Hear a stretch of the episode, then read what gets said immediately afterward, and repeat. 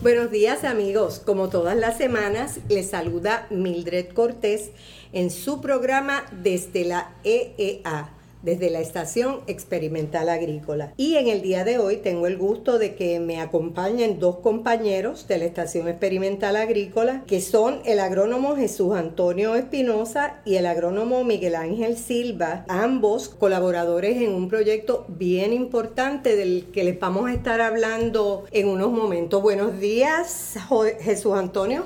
Buenos días. ¿Cómo estás? Bien, ¿te Mildred? Muy bien, qué bueno que estás aquí. Buenos días, eh, agrónomo Miguel Ángel Silva. Buenos días. Encantada también de que nos acompañen en el día de hoy.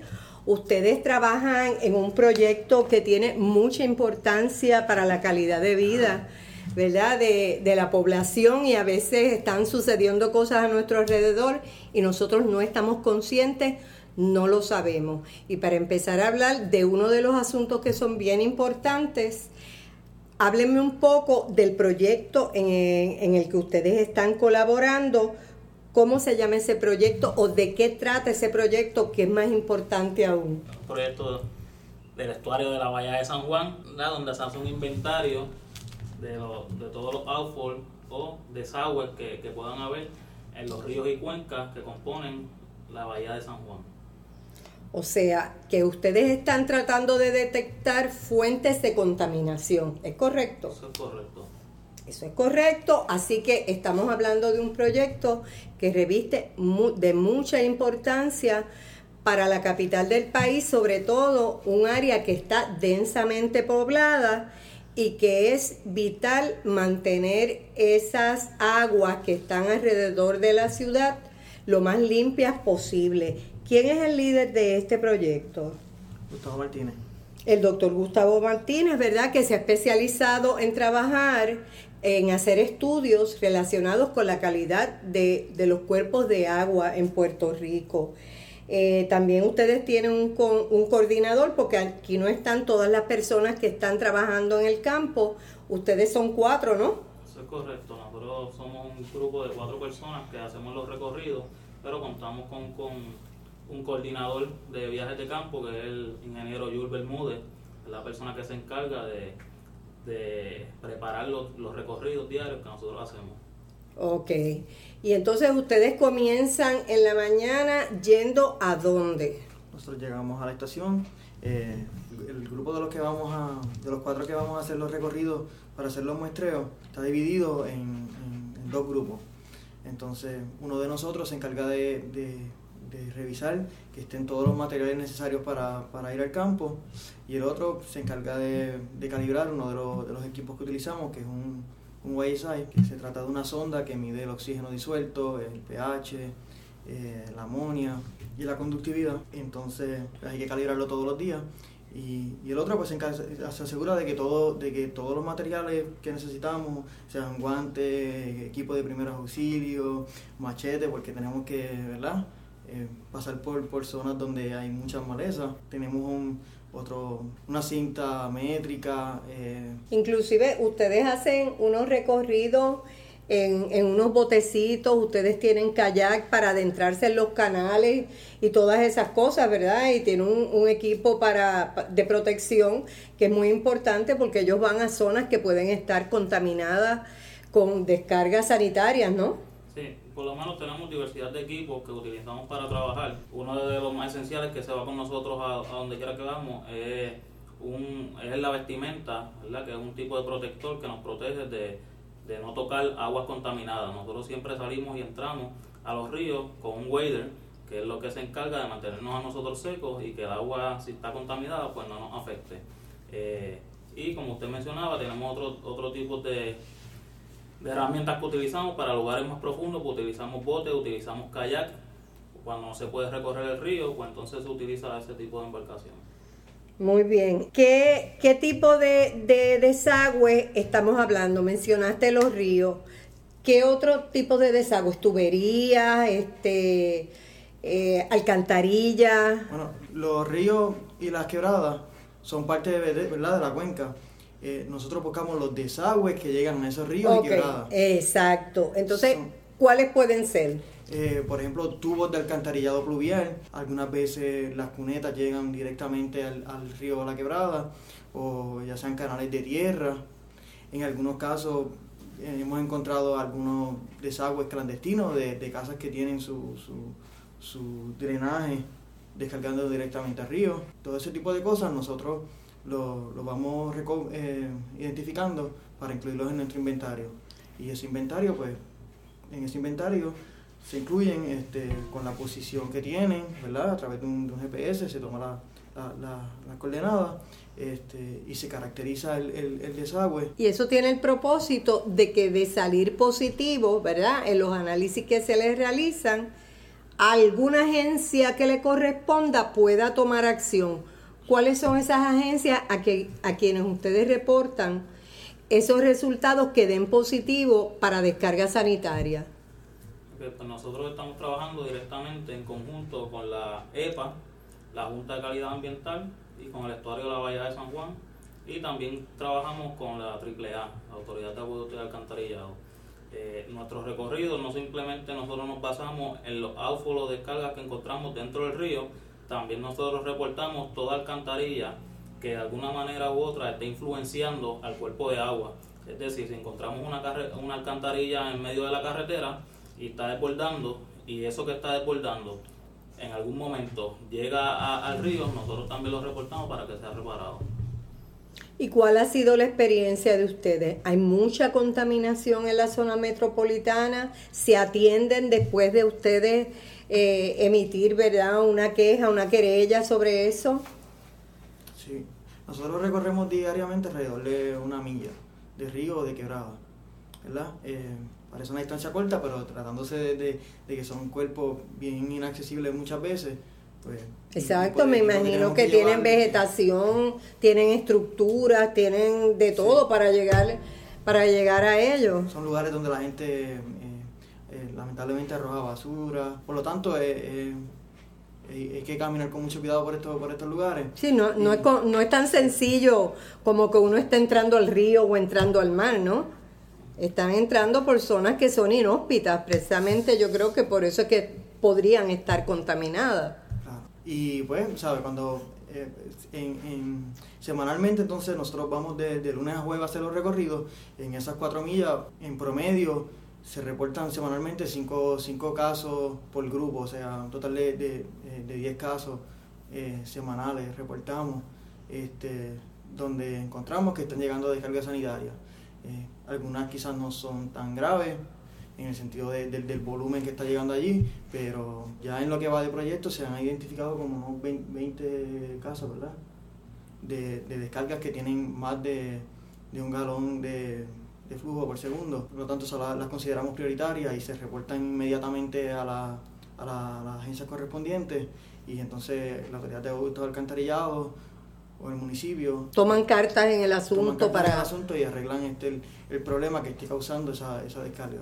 Cuando ustedes traen esas muestras aquí a la Estación Experimental Agrícola de Río Piedras, ¿verdad? Que es donde está ubicado el equipo de trabajo del doctor Gustavo Martínez. ¿Ustedes también esas muestras se analizan aquí mismo por los técnicos que tienen ustedes como parte del equipo de trabajo? Eso es correcto. Una vez nosotros traemos muestras es porque ya es sospechoso de que pueda ser una descarga sanitaria. Si nosotros en el campo descartamos de que sea una descarga sanitaria, pues simplemente no traemos la muestra. Esa muestra nunca va a llegar. Las que llegan aquí son las que son sospechosas de que están contaminadas. Eso es correcto. Y una vez se trae, hay un biólogo, Jaylin Castillo, que es la que se encarga de hacer el, análisis correspondiente y identifica cuántas colonias de, de enterococos puede haber en, por volumen en el agua. Una vez ella, ella identifica eso, pues ahí sabemos si, si hay presencia de enterococos o no hay, o no hay presencia. Y de aquí entonces sale un informe con ese resultado para la agencia correspondiente, ¿no? Eh, esa es, ¿verdad? Ese es el, eh, como sigue la línea desde el momento en que ustedes llegan ahí hasta que llega a la agencia finalmente con el resultado del análisis y allí solamente van a llegar los positivos. Correcto. Los negativos pues no se trabajan, por supuesto. ¿Hasta cuándo dura este proyecto o este proyecto se va a mantener eh, por un periodo indeterminado, si ustedes saben? Pues, pues este proyecto se, se, calculó que se iba a terminar en 22 meses, ¿verdad? Por el, por el, el grande o el tamaño que, que, que tiene toda la cuenca. Eh, hemos avanzado bastante, pero todavía hay que todavía hay unos lugares que no hemos tocado, pues por detalles que nos hemos encontrado en diferentes zonas que hay que hay que ponerle prioridad para atenderlo. Lamentablemente, luego que se termine con lo que es la bahía de San Juan, no hay todavía un equipo preparado este, o designado para continuar haciendo esto en, pues, en las diferentes cuencas de Puerto Rico. Este proyecto está basado, centrado solamente en la cuenca de la bahía de San Juan. Exacto, y eso es por ahora, ¿verdad? Porque no sabemos si por la importancia del proyecto y por la importancia del trabajo que ustedes están haciendo, porque yo estoy segura que después de llegar esos informes de ustedes a las agencias pertinentes, si, se toma acción como debe ser, la calidad, ¿verdad?, de todo lo que genera de esas aguas va a ser mucho mejor, va a ser menos contaminante, eh, y eso tiene unas repercusiones, yo creo que en la calidad de vida de todos los que estamos aquí en San Juan, aunque uno no lo vea diariamente. Y de hecho, ¿verdad? Yo quiero añadir que este proyecto en que los compañeros trabajan es un proyecto que ha tenido el reconocimiento de todas las agencias a los que ellos responden y se ha reseñado en los periódicos del país como un proyecto de gran importancia, así, ¿verdad? Como otros proyectos que ha tenido el doctor Gustavo Martínez en el pasado, también relacionados con la calidad de los cuerpos de agua en Puerto Rico, sobre todo eh, de los cuerpos de agua dulce, ¿verdad? Que inclusive nosotros eventualmente la vamos a consumir. ¿Cuál, es la, ¿Cuál ha sido la experiencia de ustedes de trabajar aquí en la estación experimental, de trabajar en un proyecto, de la importancia que tiene este en que ustedes están? Para mí ha sido muy buena. Eh me siento muy orgulloso de, de, poder estar colaborando ¿verdad? Con, con, con, el medio ambiente, con la calidad del medio ambiente. Eh, también eh, eh, por el hecho de que estamos trabajando con agua sanitaria, pues entendemos que, que es una cuestión de salud pública, porque además de los enterococos, pues puede haber otros patógenos allí que puedan estar afectando a las comunidades que viven alrededor de estos ríos y quebradas. Me siento bien orgulloso de eso, además de que pues la experiencia en general de trabajar aquí pues muy buena, eh, me, gusta mucho el compañerismo que hay, eh, la colaboración de, de, todos. Y yo estoy segura que han aprendido muchísimo, ¿verdad? De equipos, de, de cosas que a veces cuando uno está estudiando no se imagina que pueden ser objetos de estudio y que revisten tanta importancia. ¿Qué tú me dices, Miguel? Para mí siempre había sido un sueño poder contribuir al mundo o a mi país con, con algo que, que, nos beneficiara a todos.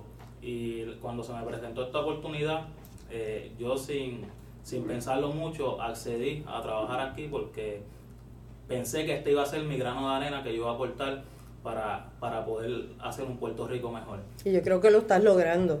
Yo creo que sí. Este, he visto el cambio, hay lugares que hemos recorrido hemos identificado descargas sanitarias y hemos ah, visto una comparación de cómo estaba la condición del río antes y después, y eso es el sentimiento más gratificante que, que yo pueda sentir. Exacto, ver el producto del trabajo de uno, ¿verdad? Para lo que ha servido y me imagino que la diferencia será diametralmente opuesta de cómo estaba cuando ustedes lo encontraron y cómo está ahora, ¿verdad? Después que se han tomado las medidas correctivas. Así mismo es, y de verdad que lo hemos documentado por fotos, por videos y eventualmente este, lo vamos a compartir para que todos vean que, el trabajo no ha sido en vano. Eh, yo creo que lo más importante es eso, que aún ante la crisis fiscal que vive el país, quienes estamos trabajando lo seguimos haciendo y lo seguimos haciendo con un compromiso mayor que este sea el mejor país que podamos tener. Así que con la ayuda de ustedes yo no tengo la menor duda con ese impulso que llevan de hacer las cosas por nuestro país, por tener mejor calidad de vida, no solo para nosotros, para todos nosotros, para todos. Porque yo creo que la Estación Experimental Agrícola para eso trabajamos, para tener un mayor bienestar y mejor calidad de vida todos. Así que yo les agradezco a ustedes que hayan compartido conmigo eh, la experiencia de su trabajo, de este proyecto tan importante que es el proyecto del estuario de la Bahía de San Juan, el inventario de todos los desagües que van al estuario. Y les invito a que cuando tengan mayores resultados de cuando este proyecto esté más adelantado, vuelvan a ver al programa y vamos a ver qué, qué diferencia podemos identificar en el trabajo en esta fase y en el trabajo en la fase final. Así que muchas gracias, mucho éxito y los vamos a seguir teniendo en este programa en una ocasión futura. Amigos, y a ustedes, muchas gracias por habernos escuchado en el día de hoy y recuerden que este es uno de los trabajos que realiza la Estación Experimental Agrícola del Colegio de Ciencias Agrícolas del recinto de Mayagüez. Y como ustedes oyen a estos compañeros que me acompañan hoy como invitados, el compromiso nuestro está siempre presente por el país. Que tengan muy buenos días, los espero en la próxima semana con otro programa bien interesante relacionado con los asuntos que impactan el sector agrícola, los recursos naturales y la calidad de vida de nuestro país. Recuerden que ustedes pueden escucharnos en biblioteca.eea.uprm.edu. Nos pueden escuchar también en iTunes en desde la EEA y pueden ir a Facebook y allí nos buscan también en desde la EEA. Hasta la próxima semana y muchas gracias.